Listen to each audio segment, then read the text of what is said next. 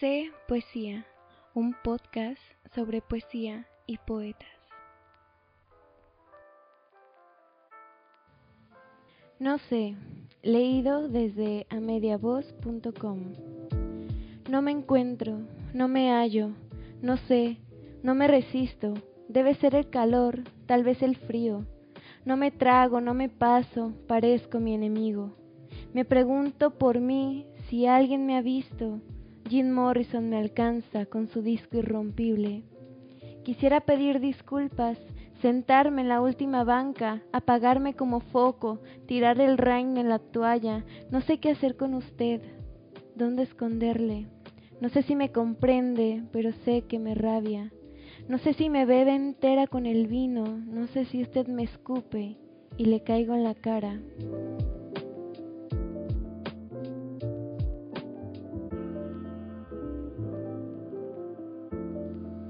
Hola, bienvenidas y bienvenidos a otro encuentro de C Poesía, este bello proyecto que vuelve más fuerte que nunca.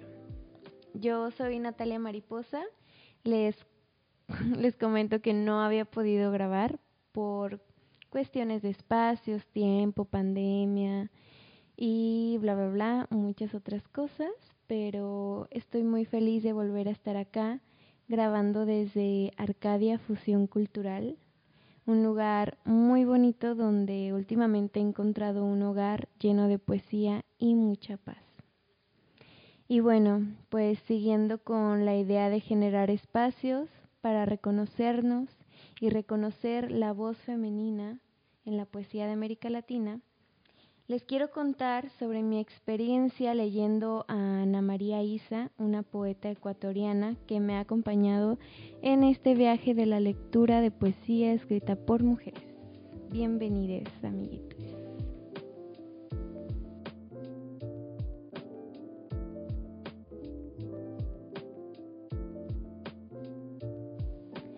Ana María Isa, Ecuador, 1941. Es una poeta con la que he conectado últimamente. Justo hace unos días estaba haciendo fila para un trámite súper burocrático y me sentía con muchas ganas de leer algo. Lo único que llevaba conmigo era un cuaderno donde me gusta anotar cosas, poemas, frases, recuerdos, pensamientos, etc. Y me encontré con un poema que tengo escrito ahí que se llama Ábrete Sésamo y es un poema con el que ya antes había conectado justo por una canción, pero no sé, volver a leerlo me, movió porque dice cosas como, qué ganas que el hombre que cruza me diera un abrazo, qué ganas de comerme un sándwich, qué ganas de no tener ganas. Y yo pensando en sus versos miraba a mi alrededor y decía, qué ganas, maldita sea, qué ganas de que ese señor sonría, o qué ganas de comerme ese emparedado, o qué ganas de que yo deje de ser un papel, qué ganas de que el guardia de seguridad me mire a los ojos, qué ganas, qué ganas, qué ganas. Y, no sé, hablar de, de cómo la poesía, la literatura se mete a nuestras vidas eh, el poema no es solo el papel y las palabras, el poema es aquella idea, esa perspectiva que siembra el poeta en una nueva forma, o más bien es una nueva forma de nombrar las cosas. Y justo yo le llamo a esto, a esta experiencia que yo he tenido como una intervención poética. Robarme las palabras de algunas frases y poetas y ponerlas en mis situaciones en mi cotidianidad. Y justo esa fue mi experiencia. Tomé estas palabras de Ana María Isa y empecé a, a, crear quizá otro poema en base a lo que yo estaba viviendo en el, en el momento. Y bueno, yo soy fiel creyente de que eso es una de las cosas que hace la poesía, esa es su magia, intervenir en la realidad. Y bueno, justo ese poema que les comento de Ábrete Sésamo lo escuché desde la voz de una cantante que se llama Señor Maniquí, eh, también una ecuatoriana que musicaliza ese poema de Ana María Isa y pues que también resulta ser una intervención y una interpretación del poema, que por cierto se los recomiendo, está en YouTube. Y pues, híjole, no podía dejar el podcast sin em, el nombre de Ana María Isa como título. Yo veo muchísima interpretación en su poesía y demasiada intuición.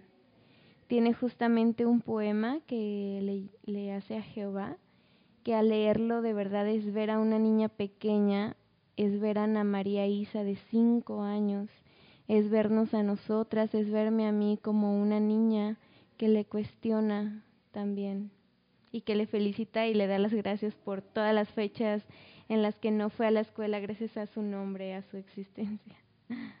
Em, y pues bueno, su obra poética consta de los siguientes volúmenes, que es Pedazo de la Nada, 1961, Los Cajones del Insomnio, 1967, Puertas Inútiles, 1968, Heredarás el Viento, 1974, Fiel al Humo, 1986, Reflejo del Sol sobre las Piedras, 1987, Papeles Asustados, 1994 y Errumbe Persistente, 1995. Su poesía pues tiene su vida, como todas las autoras yo creo, su vida latina, que pues al leerla se nota su buen ojo ante lo cotidiano, pero también lo nacional, lo que hace que Ecuador sea Ecuador, un tanto también denuncia social, quizá es porque ella gran parte de su vida fue periodista, una gran combinación, una de mis eh, poetas favoritas también es periodista, Loreto Sesma. Y pues bueno, también es decir que es una de las poetas más reconocidas de Ecuador y de América Latina.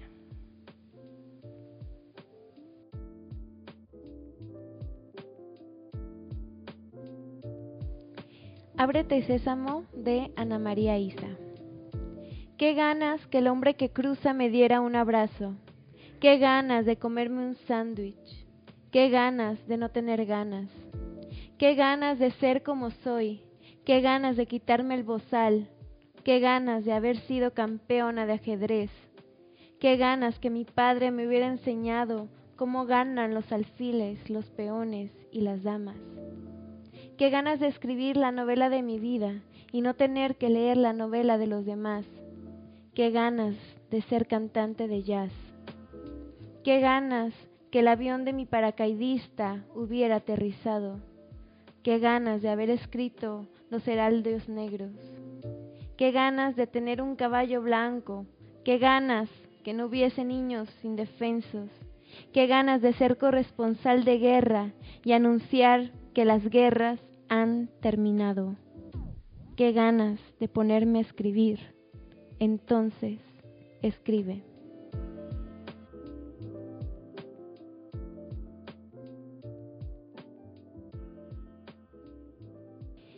Les voy a confesar que quisiera descubrir más sobre Ana María Isa, pero pues en internet no es como que haya mucha información y en mi ciudad, en las bibliotecas de mi ciudad hay muy poco. De hecho, solo encontré una antología de poesía de América Latina que lleva su nombre en el índice y solo dos poemas.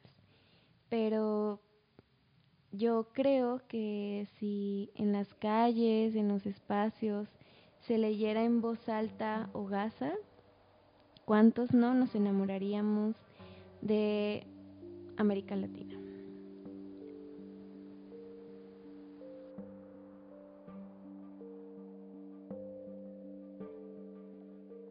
Hogaza, leído desde amediavoz.com.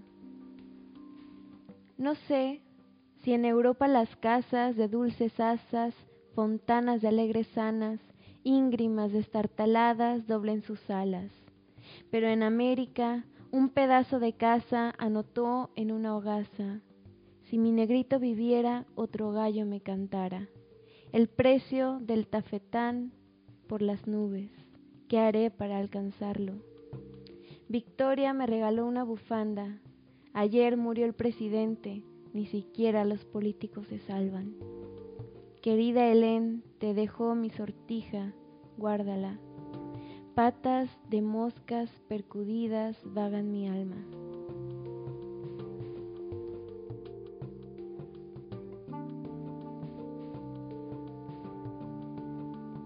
Círculos de Ana María Isa. Regresa Ana María con su cara de yo sí fui, a decir lo mismo, sin lograr inventar otras palabras. El mundo de ayer no fue bonito, pero el de hoy tampoco. Antes se cortaba telaraña para sanar la herida, ahora se corta de una vez la herida, porque no hay telaraña. Pobre Ana, buscando en su linterna Diógenes, Quiso hacerse valiente y comió pólvora, sin saber que el azufre es cobardía. Quiso hacerse paloma sin ser ave. Tonta María, regresa, pero esta vez más sola, porque el mundo ha crecido y se ha hecho gigantes los enanos dinosaurios, las piedras del camino.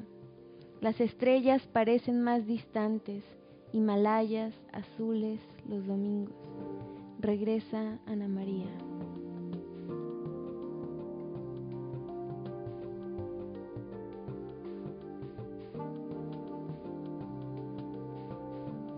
Carta a mí misma de Ana María Isa. ¿Recuerdas cuando era el teléfono un pájaro cantando en el alambre? Nunca creíste que solo se trataba de un vil artefacto. Eras insoportable, por eso hasta que hiciste un lunes regalarte. Tenías la mirada llena de barcos, dabas de comer a los perros del parque y te sabías de memoria el número de árboles a fuerza de ser viento de ser hoja, de husmear no sé qué estrella entre las ramas. Eras un raro espécimen, una degeneración futura, un grifo siempre yéndose, ya ni sé qué decirte. Eras algo bastante feo que me gustaba. Te pregunto por preguntarte, porque sí, porque llueve y algún entremetido te ha empujado, ¿Qué harías si te dejara libre, si de un manotón quitara la montaña? De ley, irías a refugiarte en la ternura, a estrellarte en el borde de un retrato, a excavar en el suelo un sucio anillo del que nacieron rosas, lombrices, telarañas. Tú, siempre serás tú. No habrá hada cadabra que te cambie, no habrá reencarnación que te libre del lodo de los sueños.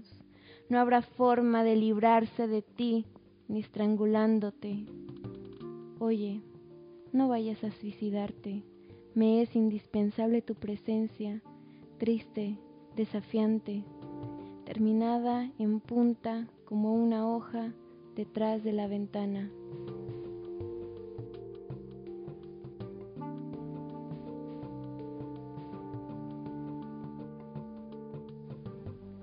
Y pues bueno, muchas, muchas gracias por escucharse poesía.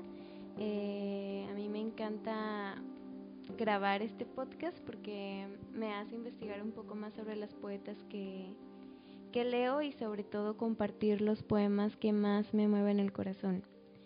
Eh, les agradezco sobre todo a todas estas personas que me han preguntado qué onda con C Poesía que han sido varias y eso me hace sentir como muy bien, entre muy feliz y entre muy decepcionada a veces porque pues hago otras cosas, ya les había platicado que estudio trabajo social, entonces pues tengo ciertas actividades académicas, el trabajo y bla, bla, bla, pero nada es una excusa para no seguir con este bello proyecto. Y aprovechando, pues voy a mandarle saludos a Ramón Figueroa, que es una persona muy querida que me ha escrito varias veces eh, desde Argentina para preguntarme por el podcast, para preguntarme cómo estoy yo después de que le dije que no había podido grabarlo. Pues Ramón, te agradezco demasiado que estés al pendiente y sobre todo que te guste mucho y que me sigas recomendando poetas. Les les recuerdo que si quieren alguna poeta en específico, pueden pedírmelo en cepoesia.podcast.gmail.com o pueden buscarme en las redes sociales, que solo es Instagram, que es Cepoesia Podcast, donde pues también me pueden escribir si tienen ganas de, de que les platique, les recite sobre alguna poeta en específico. Y pues nada, muchas, muchas gracias. Les mando muchos saludos y muchos abrazos.